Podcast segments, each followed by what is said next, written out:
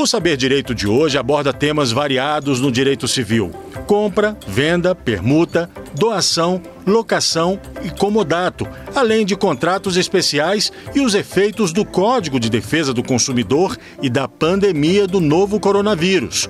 As aulas são com a professora Júlia Helena Bastos.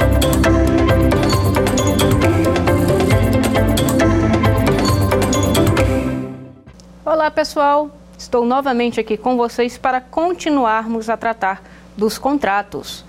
Para quem não me conhece, eu sou a Julia Helena Bastos, sou advogada e professora de um escritório especializado em direito civil. E estou nessa semana com um bate-papo com vocês especificamente sobre contratos. Até agora, nós vimos alguns tipos de contratos mais comuns. Vimos a origem deles, vimos contrato de compra e venda, vimos contrato de locação, permuta, doação, comodato. Mas como eu falei para vocês, existem alguns tipos de contrato que merecem a nossa atenção em especial. Geralmente esses contratos estão atrelados à evolução da sociedade, geralmente, principalmente a questão da evolução econômica, evolução negocial. E eu não poderia deixar de tratar com vocês sobre o contrato de consórcio ou contrato de participação em consórcio e os contratos de corretagem. Por quê? Bom, até agora nós vimos o que eu chamo de contratos comuns. Isso é uma classificação minha. Esses contratos agora que vamos tratar, os contratos de consórcio e contrato de corretagem, eles possuem características muito específicas e são contratos relativamente novos. Vejamos. Primeiro de tudo, nós vamos falar sobre o contrato de consórcio. O consórcio é algo hoje em dia que as pessoas é, estão aderindo com uma maior, é, maior quantidade, estão sendo mais.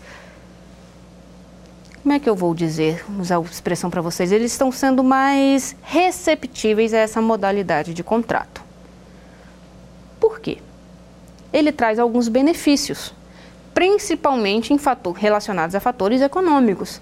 Taxa de juros mais em conta, é, enfim, todas essas questões que facilitam a aquisição de um bem. E toda vez que eu tenho um contrato com maior utilização, esse contrato merece a nossa atenção como profissionais do direito. Por quê? Tudo que é novo ainda está em fase de conhecimento, correto? Certinho. Tudo que é novo ainda não tem é, aquela, aquela bagagem. E tudo que é novo exige um posicionamento é, diferenciado dos nossos tribunais. Bom, desde o início eu estou falando que o nosso intuito, principalmente em trabalhar com contratos, é evitar judicialização. Mas isso é inevitável. Algumas vezes terei isso. E para saber como passar as instruções corretas, eu preciso estar atualizado, principalmente no que diz respeito a esses dois contratos. Vamos começar? Bom, contrato de consórcio. Primeiro de tudo, eu preciso compreender o que é um consórcio, para depois saber do que, que vai tratar o seu contrato. Concordam? Então vamos lá. Consórcio. O que é um consórcio? O consórcio é a reunião de um grupo de pessoas que se agrupam para formar uma espécie de poupança, uma espécie de fundo. Para quê? Para adquirir alguma coisa, um bem ou um serviço, com base na sua cota. Ponto. Esse é o conceito geral de consórcio. Cuidado! Quando eu falo em reunião de pessoas, reunir um grupo de pessoas, eu não estou falando de fazer isso ao seu bel prazer. Por quê?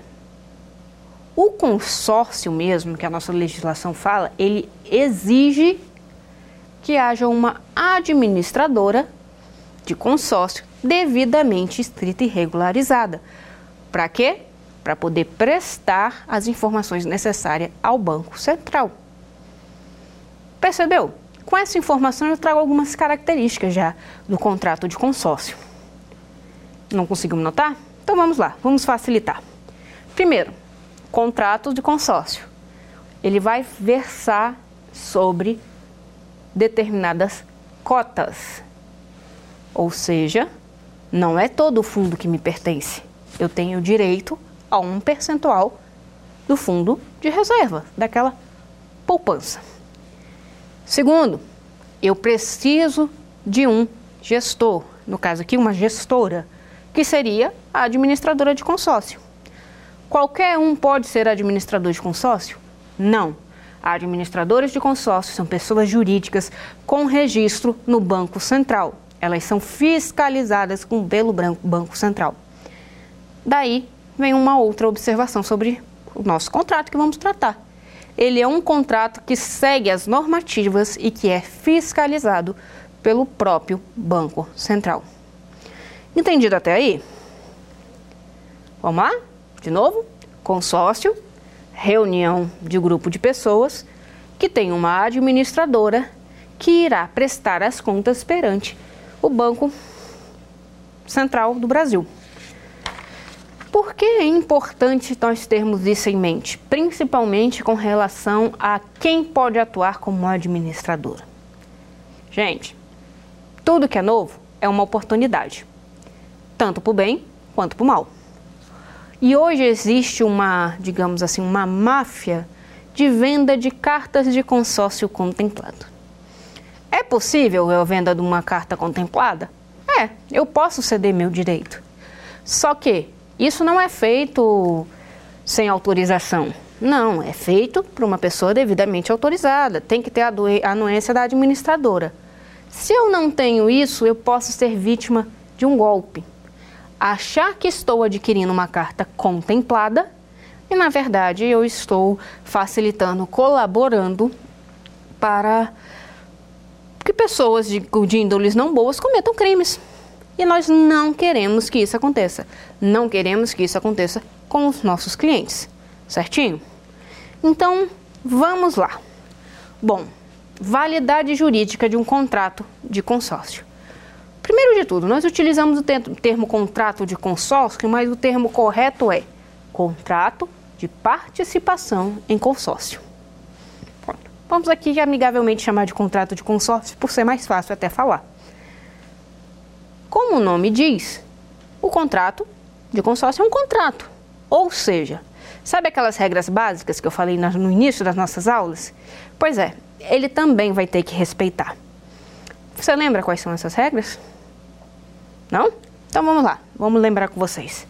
Primeiro, capacidade civil das partes, pluralidade das partes, aptidão específica para contratar, vontade de contratar, consentimento, licitude do objeto, possibilidade física e jurídica do pedido e do objeto, determinação do objeto, descrição da forma de pagamento, estabelecimento de preço. Esses são requisitos básicos de contratos onerosos. Mais uma característica do nosso contrato de consórcio. O contrato de consórcio, além de ter que ter um gestor, além de ser fiscalizado pelo Banco Central, ele também é um contrato oneroso, envolve pagamento. E lembre-se, tudo que envolve pagamento é preciso você ser claro, envolve clareza nisso, certinho? Ótimo. Vamos lá. Essas são as regras básicas de todo contrato. E as específicas? O que tem de diferente no contrato de consórcio? O primeiro de tudo é que a legislação que vai se aplicar ao contrato de consórcio é uma legislação bem específica e relativamente nova.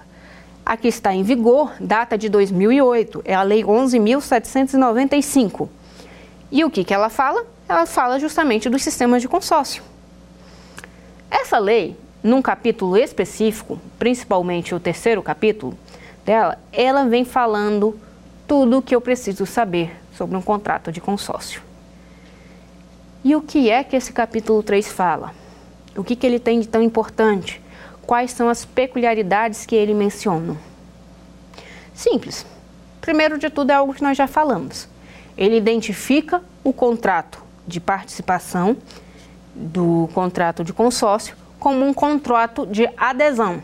Opa, mais uma característica do consórcio, do contrato de consórcio. Contrato oneroso, que necessita de um gestor fiscalizado pelo Banco Central e agora um contrato de adesão. Certinho? Fora isso, ele é um instrumento plurilateral. Gera um vínculo também entre a administradora e o consorciado. Peraí, o vínculo do consórcio não é de quem? Do, do dono do bem que eu vou adquirir? Não. O contrato do consórcio, ele gera o vínculo entre a administradora e entre o consorciado. Por quê? Porque será a administradora que irá garantir o respeito aos interesses de todos os participantes do grupo. Por isso que ela figura no contrato. Ela é uma parte no contrato, mas é a parte gestora. Certinho? Ótimo. Temos que a administradora como figurando como gestora, certo? Até aí tudo bem. Bom, outra coisa que temos nesse capítulo 3 dessa lei, a lei, de, lei do consórcio, que o pedido de participação num, num consórcio, ele não começa com o contrato de consórcio propriamente dito. O pedido de participação se dá por meio de um, uma proposta, que a gente chama de proposta, que é enviada à administradora. Preenchidos os requisitos, existindo um grupo que se adeque às minhas necessidades, aí sim aquela proposta ela acaba se virando, se torna um contrato de consórcio. Outra coisinha, contrato de consórcio é título executivo extrajudicial? Sim, ele é um título executivo extrajudicial. Agora, algumas curiosidades nele. Nós vimos que contratos onerosos geralmente eu tenho multa pecuniária, né? eu tenho estipulações de, de multas em caso de descumprimento. E isso é tido como uma obrigação. Só que no contrato de consórcio, essa multa, essa estipulação, ela é algo facultada. O que significa dizer que eu terei alguns contratos de consórcios que terão essa previsão dessa multa, enquanto outros não vão ter. Certinho? Claro até aí? Ótimo. E com relação à transmissão dos meus direitos? O contrato do consórcio permite isso, o contrato de consórcio, a transmissão dos direitos? Permite. Eu posso ceder o meu direito, posso ceder a minha cota. Mas isso só vai ter validade se eu tiver a anuência da minha administradora. Ou seja, um contrato de cessão dos direitos num consórcio não pode ser aquele contrato de gaveta. Tem que ser um contrato formal com a anuência da administradora. Ponto. Certo. E garantias? Esse contrato exige garantias? O contrato de consórcio tem garantias. Geralmente, geralmente, a garantia num contrato de consórcio é o próprio bem que foi adquirido, que será adquirido, digamos assim até a quitação do seu financiamento, digamos assim, do pagamento da sua cota, você tem de terá disponível, né? Você terá aquele bem como garantia. É o que garante que você vai cumprir com o que você honrou. Então eu posso sim ter essas garantias. Além das garantias, eu tenho que ter com base que diferente do que um contrato de financiamento em que eu dou uma entrada e já pego meu bem, um contrato de consórcio não funciona assim. Você ganha o direito de adquirir aquilo pela qual você está, digamos assim, juntando o dinheiro por meio de lances ou por meio do sorteio. Complicou um pouquinho? Então vamos lá, vamos esclarecer um pouquinho. Um consórcio, você vai receber a sua cota parte para adquirir seu bem, ou por um sorteio, ou dando lance. O que seria esse lance? Seria algo que se equipararia à sua entrada. Leilão, leilão de imóveis. Você não dá um lance para adquirir um bem? Então, seria algo desse tipo. Você dá um lance, um valor X, para poder ser contemplado. Se o seu lance for o maior, você será contemplado por lance. Agora, se você for uma pessoa sortuda, né, depender da quantidade de pessoas que tem no seu, no seu grupo, você também pode ser sorteado. Nesse caso, você não será obrigado a dar um lance para que tenha, para que seja contemplado na sua cota parte. Certinho? Bom, um consórcio ele serve para algumas coisas específicas. Eu posso adquirir um bem móvel, eu posso adquirir um bem imóvel e eu posso adquirir serviços. E quando eu falo em aquisição de bens imóveis, essa modalidade de contrato, o contrato de consórcio, ele permite, ele permite que a compra e venda para a qual vou usar a minha cota parte, ela seja feita por meio de um instrumento particular. Isso mesmo. Um instrumento particular de contrato de compra e venda pode ser apresentado para o pagamento da, digamos assim, da carta contemplada, para a apresentação da carta. É aceito. Por quê? Porque isso está dentro das normativas, normativas criadas pelo Banco Central. Certinho? Pronto. E no que diz respeito à restituição de valores? Não consigo mais ter o meu consórcio, manter meu consórcio. E aí? simplesmente saio, não vou ter meus valores pagos restituídos? Sim, você vai ter direito aos seus valores restituídos. Mas aqui tem um grande diferencial dos contratos de compra e venda, dos contratos de financiamento. Sabe qual que é? Primeiro, taxa de administração e os seguros que você con contrata não vão ser restituídos. Segundo, você vai ter a sua restituição? Vai. Só que sua restituição ocorrerá se a sua cota fosse sorteada ou quando termina o meu grupo. Entendeu? Eu não vou sair e imediatamente vou receber aquilo que eu paguei, vou ser restituído.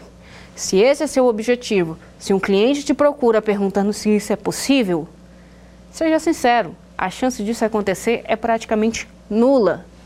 Por quê? Porque o nosso Superior Tribunal de Justiça já pacificou que o recebimento vai ser quando encerrar os grupos. Ponto. Esse entendimento pode ser modificado? Pode, mas a princípio não há indicativos de que ele será modificado. Então, quer ingressar é uma opção do seu cliente, fato. Mas fale os riscos. Às vezes, você esclarecendo os riscos, ele não vai se sentir lesado no caso ele não consiga aquilo que ele está almejando que é a restituição imediata dele. Certinho? Então aqui nós temos a principal diferença. Num contrato de compra e venda, eu tenho que tenho a minha restituição quase que imediata. O contrato de consórcio não, eu tenho que aguardar. E se sua desistência ocorrer no início do grupo, infelizmente você vai aguardar até o final do grupo para ter o seu dinheiro devolvido. Certinho? Compreendido isso? Bom, esse é o contrato de consórcio. Algo que agora está sendo muito procurado por conta das, da atratividade da taxa de juros. Você consegue adquirir um bem se programando para tanto, porque ele é isso, é uma poupança. Você vai montando uma poupança para poder adquirir um bem. Com diferença que não é só você, você faz parte de um grupo. E este grupo, você, cada um, numa assembleia que é realizada, terá direito de ser contemplado de acordo com a sua cota. Certinho? Entendido o que é o contrato de consórcio? Ótimo. Agora vamos falar do próximo contrato? Bom, nos últimos anos, com exceção desse período da pandemia, né, e os últimos cinco anos, nós podemos dizer que a construção civil ela teve um boom muito grande. Algum tempo atrás, parou um pouquinho. Só que isso veio à tona, tornou necessário que é a existência de intermediadores de negócios. Quem são esses intermediadores de negócios? Esses intermediadores de negócios são conhecidos como corretores. São figuras mais comuns à nossa mente, principalmente na compra e venda de imóveis, Estão presentes outras profissões? Estão, mas aqui eu vou usar como exemplo os corretores de imóveis. Certo. Qual que é a diferença num corretor num, de imóveis, de um contrato de correção, de, de corretagem, para um contrato de compra e venda? E aí, qual que é a diferença? Bom, primeiro de tudo, o corretor de imóveis, ele não é o vendedor. Ele é mero intermediador. E veja, eu utilizo a expressão mero aqui não como algo depreciativo, não é isso. Mas é porque ele não dispõe pelo bem. Então, tecnicamente, ele não responde pelos vícios daquele bem, se ele prestar o dever de informação corretamente. Então, que espécie de contrato é essa? Como é que eu posso classificar esse contrato? Por que, que é importante eu prestar atenção nele? Bom, tem sido incentivado né, pelo Estado brasileiro a aquisição de imóveis, certo? Nós temos uma série de, de, de, de políticas públicas que visam a aquisição de imóveis. Com isso, eu vou precisar contratar um corretor de imóveis. Ah, mas eu não contratei. Mas ele vai estar presente na sua negociação. Por quê? Porque aqui no Brasil, os únicos hábeis para poder fazer a intermediação de venda, de compra e venda de um imóvel, é o corretor. Então, pera lá. Corretor é um profissional que intermedia, certo? Certo. Ele não é o vendedor, certo? Ele vai ser parte no contrato de compra e venda? Não. E aí vem as particularidades do contrato de corretagem em si. Vamos ver quais são? Primeiro de tudo, se ele intermedia, ele não vai ser o seu contrato final.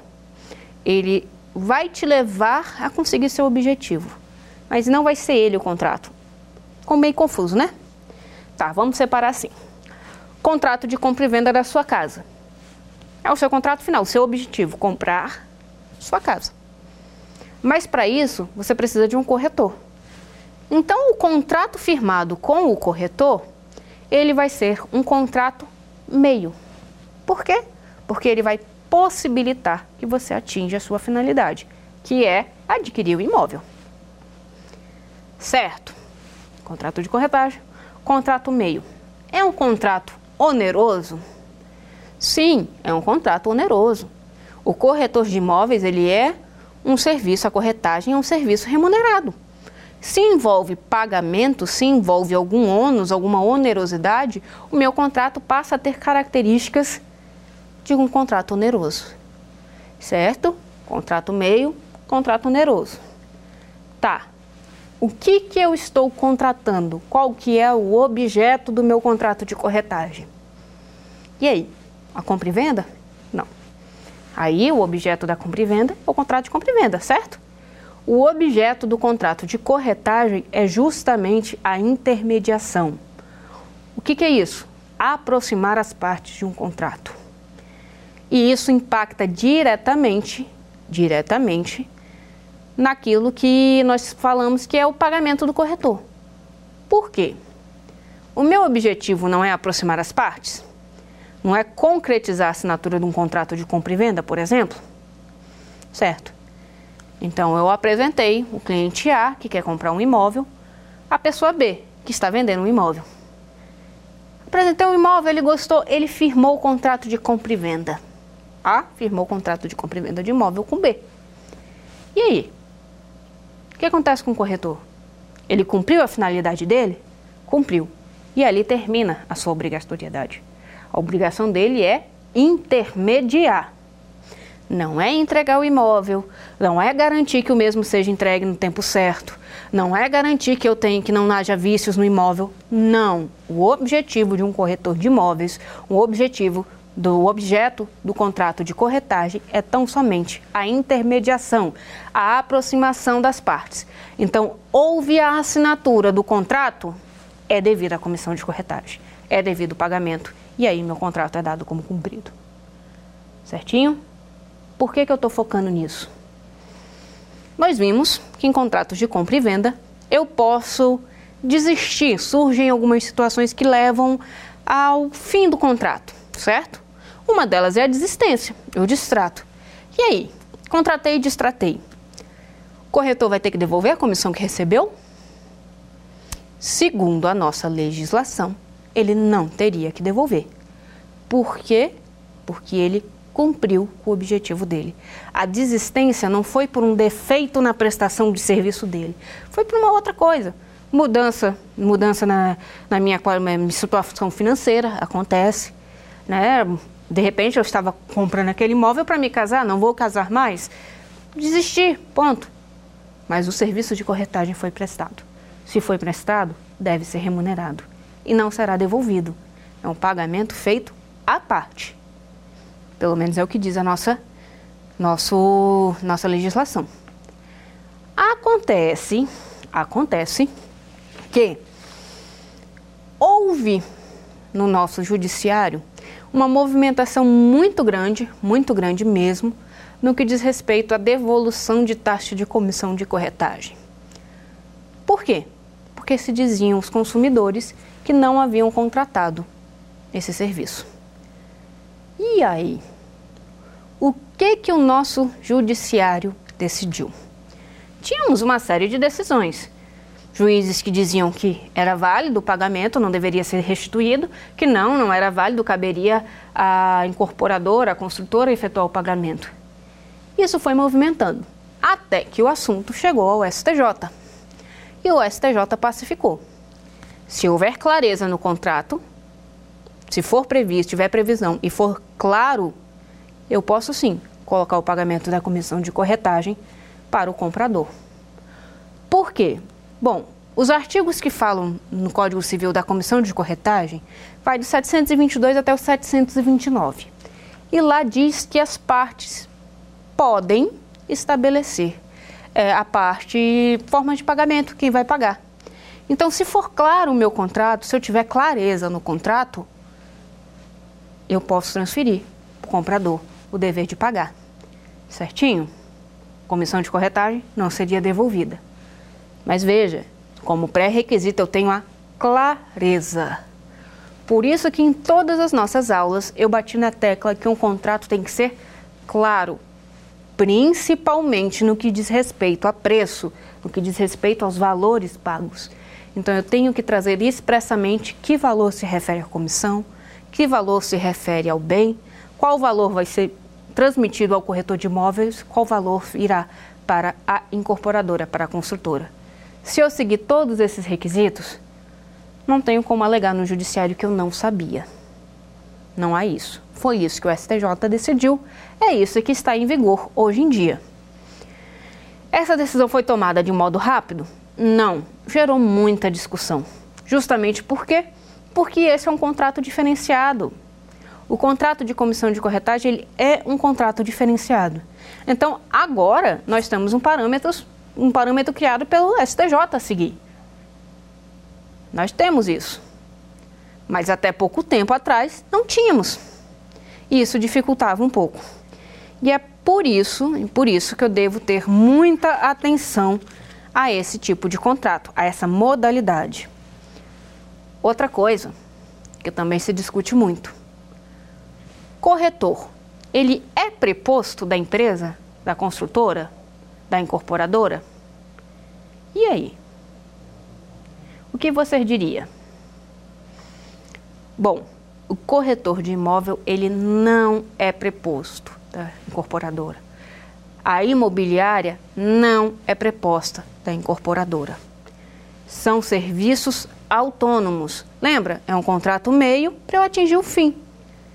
Essa é a prestação de serviço. Ele não faz parte da cadeia de prestadores de serviço. Não tenho solidariedade entre as partes. Isso não pode ser presumido. O objeto contratado é inclusive diferente. Então eu não posso exigir que ele seja um preposto. Ele não é um preposto da empresa. Certinho? E quais são os deveres para que seja válido o meu contrato de corretagem? Primeiro de tudo, tem que ser um contrato claro. Ele é um contrato também bilateral. Um contrato consentido, consensual. Um contrato oneroso. E olha só, lembra que eu falei? Contrato meio. O meu objetivo é outro. Eu vou possibilitar que você, digamos assim, realize o seu sonho da casa própria, por exemplo. Mas esse, o dever do corretor, é tão somente intermediar. Feito esses esclarecimentos, passamos agora para a importância de por que eu tenho que ter tudo isso. Simples. Se meu contrato de corretagem carecer de, qual, de alguma dessas informações, tiver visto de consentimento, se, o meu, se eu como corretor negar informações para a pessoa, o meu contrato ele é passível de anulação. Lembra? Anulação, primeira aula? Pois é, um vício que antecede a contratação. Então, se o meu contrato for anulado, não tenho o que falar de comissão de corretagem. Entendido até aí? Vamos lá? Então vamos fazer um pequeno, só um resuminho aqui do que vimos. Dois contratos especiais nós tratamos aqui. Nós tratamos do contrato de consórcio e o contrato de comissão de corretagem. Primeiro de tudo, por que foi apresentado esses dois, esses dois contratos específicos a vocês? Porque são contratos que estão em foco agora. São coisas que estão em discussão, contratos que estão em crescimento. O contrato de consórcio, ele é um contrato diferenciado? Sim, é. Tem que seguir as normativas dos contratos normais? Tem, principalmente com relação à capacidade das partes, organização, preço, dispor sobre isso como um contrato oneroso. Ponto. Diferenças dele para os outros contratos. Primeiro, fiscalização dele é feita pelo próprio Banco Central. Normativa dele vem pelo Banco Central. Eu tenho uma legislação própria também que trata desse assunto. Num consórcio, eu preciso ter uma administradora. Para quê? Para poder lutar pelos meus direitos, garantir que o interesse do grupo seja constituído. Isso torna ele um contrato diferenciado. Uma diferença no que diz respeito às desistências, às extinções do contrato de consórcio, pacificado pelo STJ. Você só vai receber aquilo que você pagou se você rescindir com o término do seu grupo. Então, Atualmente, esse é o entendimento que vem sendo aplicado. Certinho? Ponto. Contrato de corretagem. O que é um contrato de corretagem? Um contrato de intermediação. Por quê? Porque o corretor é um intermediador. Corretor é vendedor? Não. Corretor é intermediador. É preposto? Também não. Responde pela, pela entrega do imóvel? Não. Responde tão somente pela aproximação das partes. É um contrato oneroso? É. Preciso seguir alguns requisitos? Preciso. Precisa ser claro, precisa ter clareza? Sim, precisa.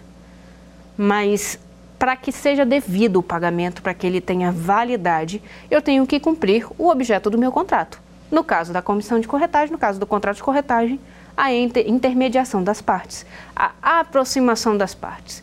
Quando eu consigo a assinatura do meu contrato fim, compra e venda, por exemplo, de um imóvel, a comissão de corretagem passa a ser devida. Entendido? Certinho? O que diz a jurisprudência sobre esse contrato? Comprador pode pagar? Pode, se o contrato for claro, se ele souber o que ele está pagando, se for informado no contrato de compra e venda. Quem decidiu isso? STJ. É uma decisão que vincula os outros? Sim, porque foi uma decisão é, com, em julgamento de RESPs com efeitos repetitivos. Certinho? É isso que a gente tem para dizer sobre eles. Agora, vamos testar se você compreendeu bem essa matéria? Que tal? E depois vamos dar mais uma pincelada, mais uma resumida? Vamos para o nosso quiz?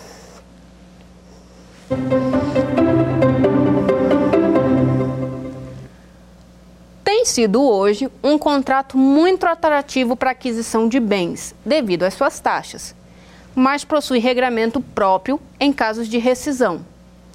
Este é o, é o contrato de investimento, contrato de consórcio, contrato de comissão de corretagem ou contrato de usufruto. E aí? Bom, contrato atrativo, aquisição de bens, regramento próprio. Bom, fácil. Alternativa B, contrato de consórcio. Certinho? Entendido isso? Vamos para a próxima. A desistência do contrato fim não torna indevido o seu pagamento, já que sua função foi atingida, a assinatura do contrato.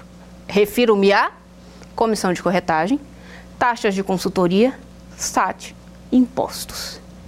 E agora? Bom, aqui a alternativa correta é a alternativa A, comissão de corretagem, contrato de comissão de corretagem. Por quê? Este é um contrato de intermediação. O contrato fim foi assinado, a comissão de corretagem é devida, o meu objeto foi cumprido. Certinho? Última pergunta. Tanto os contratos de corretagem como os de consórcio geraram uma série de ações para dirimir desavenças por ocasião da rescisão do contrato.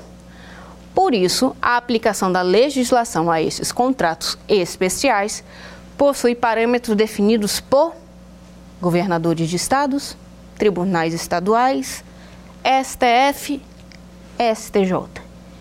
E aí? Alternativa correta, alternativa D. Por quê?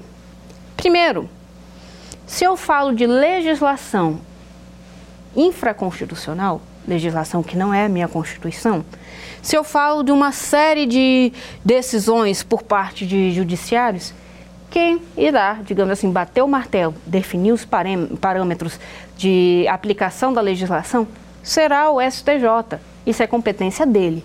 Por isso que a opção correta aqui é a opção D. Certinho?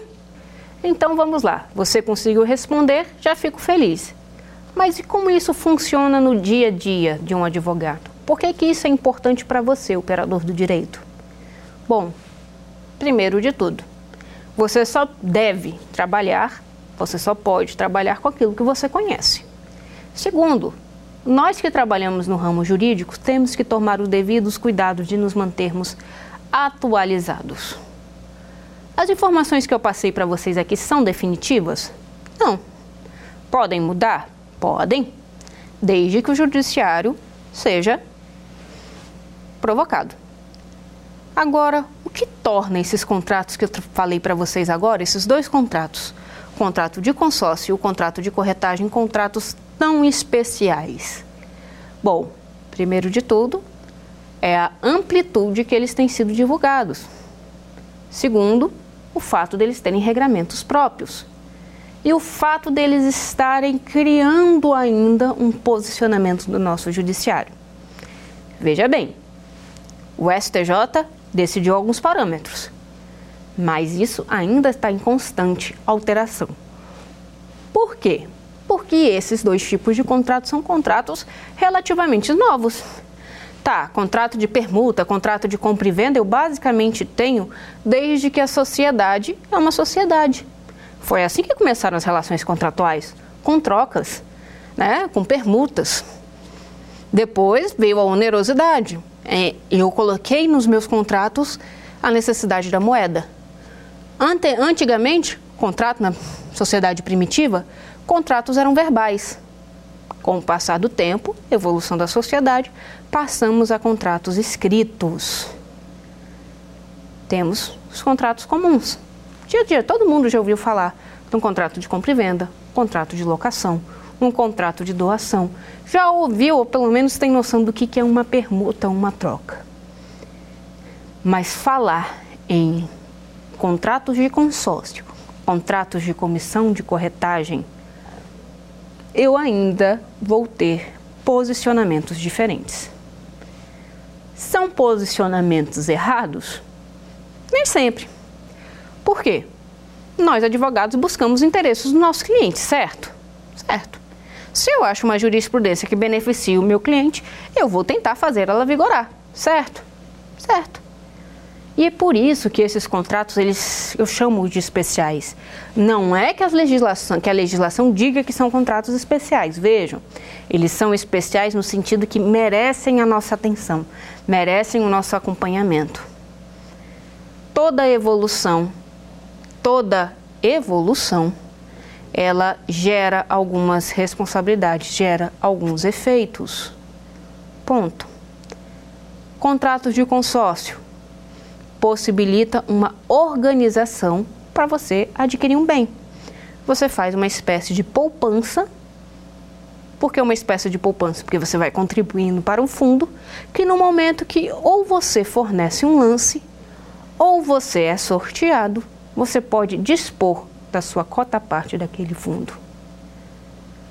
Isso é interessante? É. Isso já é difundido no Brasil? Começando. Estamos começando a difundir o contrato do consórcio. Por conta de quê? Por conta das questões das taxas envolvidas nas suas contratações. Certo, esse é o contrato de consórcio. É um contrato em que uma das partes não é o proprietário do bem. Uma das partes desse contrato, ele vai ser o gestor do grupo. O contrato é feito entre o consorciado e o gestor do grupo para que eu adquira outro bem mediante um outro contrato. Certinho? Voltando ao contrato de corretagem. Contrato de corretagem, bom, eu tenho que ter, primeiro de tudo, um profissional credenciado, corretagem de imóveis principalmente. É feito um, eu tenho um profissional devidamente registrado para isso. Certo? O contrato que é firmado com o corretor de imóveis, ele é um contrato meio, em que sentido? Em que sentido? Ele não significa, ele não é o vendedor do meu imóvel, ele não é o dono do imóvel. Ele apenas vai me possibilitar, me comunicar, vai me representar, vai apresentar uma série de bens a serem adquiridos. O que quer dizer que, se você firmar o contrato final de compra e venda do imóvel, por exemplo, tiver sido passado todas as informações seu contrato tiver clareza, tiver tudo certinho, você pode desistir do seu contrato, você não é obrigado a continuar. Vai ter, vão ter os devidos abatimentos dos valores devidos. Mas, ainda assim, a comissão de corretagem será devida. Entendeu? Conseguiu fazer a ligação do porquê isso é importante? Se vocês jogarem no site do tribunal o termo comissão de corretagem, vocês vão perceber que nos últimos anos, principalmente até mais ou menos 2019, de 2015 a 2019 principalmente, houve um número muito grande de processos. Processos que por vezes estão findando agora. Por que, que estão findando agora? Porque houve a necessidade do posicionamento do STJ a respeito, o que suspendeu o curso desses processos. Hoje em dia, ainda tem pessoas que procuram escritórios de advocacia tentando reaver esses valores pagos. Ele tem razão? Não tem? Como você vai saber? Analisando o caso específico.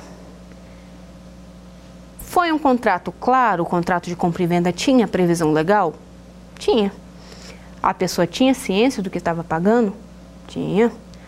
Todas as informações foram prestadas? Foram. Houve propaganda enganosa? Não. Não houve. Então, por que aquele valor tem que ser devolvido? O que justifica isso? Olha, pode parecer loucura, um primeiro momento você questionar isso. É uma pessoa que te procura para te contratar, mas não é. Sempre que a gente ingressa no judiciário, nós temos que estar ciente dos nossos riscos risco de ganho, risco de perdas, riscos financeiros que isso pode impactar, desgaste emocional, tudo isso. E atender a um cliente, mesmo que de forma construtiva, mesmo para dizer, olha, não vejo os requisitos, é algo que precisa ser analisado a cada caso. Agora, haverão casos em que, de fato, deverá ser restituída a comissão? Claro. Se, o, se não houve isso, eu não sabia nem o que, que eu estava pagando. O meu contrato com a construtora sequer mencionou isso de comissão de corretagem. O corretor não prestou o seu serviço a contento. Me passou informações falsas, fez propaganda enganosa, todas essas questões. E aí? É justo que ele fique com pagamento pela intermediação quando eu desisti do negócio? Eu não fui enganado? Bom, se eu fui enganado, se não é justo, se eu tenho um vício na prestação de serviço, o valor tem que ser restituído a quem pagou. Mas olha, aqui a devolução não é vinculada à desistência do contrato de compra e venda. Não é isso. A desistência aqui, a devolução, ela está vinculada a um vício, a um vício capaz de gerar a anulação do contrato de corretagem firmado. Lembra? Anulação, primeira aula, Pois é, esse é um dos efeitos da anulação. Se eu conseguir anular o meu contrato de compra e venda, se eu conseguir anular, desculpa, meu contrato de comissão de corretagem por algum desses vícios, se ele tiver sido maculado com isso, a comissão será indevida. Certinho? Compreendeu? Viu a especificidade desses dois, desses dois contratos? Tá, eu sei que às vezes pode parecer repetitivo isso que eu estou dizendo. Pode ser que até o ano que vem algumas coisas tenham mudado. Pode? Claro, pode. Ainda mais dada a situação que estamos vivendo. Mas, hoje, as informações que eu repassei aqui para vocês têm sido as adotadas pelos tribunais. Ou pelo menos deveriam ser. Certinho? Vamos resumir então a aula de hoje? Bacana, vamos lá. Primeiro de tudo, por que nós tratamos de contratos especiais? Porque são contratos que ainda estão em mudança, que ainda são, que fogem um pouco ao padrão. Quais foram os dois contratos desse tipo que nós escolhemos? Contrato de consórcio e contrato de comissão de corretagem. Particularidade do contrato de consórcio. Primeiro, uma das partes vai ser gestora, mera gestora de grupo. Segundo, eu tenho impactos no que diz respeito à devolução de valores em caso de desistência. Outra coisa, tem uma legislação própria que trata do assunto. Fiscalização desses contratos de consórcio, quem faz? Banco Central. Normativa desse, desses contratos de consórcio, quem faz? Banco Central. Qualquer um pode ser administrador de um consórcio? Não Administradores de consórcio têm que ser pessoas jurídicas devidamente inscritas, com a devida que tenha a devida autorização do Banco Central. Por que, que é importante você alertar isso ao seu cliente? Evitar fraudes, evitar prejuízos. Comissão de corretagem, contrato de comissão de corretagem, a característica principal dele é um contrato fim, meio, desculpa. Ou seja, o pagamento do, para aquele prestador de serviço será tão somente se ele atingiu a finalidade dele, que é juntar as partes, um vendedor e um comprador, por exemplo, de um imóvel. Fez isso, assinou o contrato, prestou todas as informações. O contrato foi cumprido? Foi cumprido. Comissão de corretagem devida. Ah, não acho justo o pagamento. Por quê? Tem algum vício?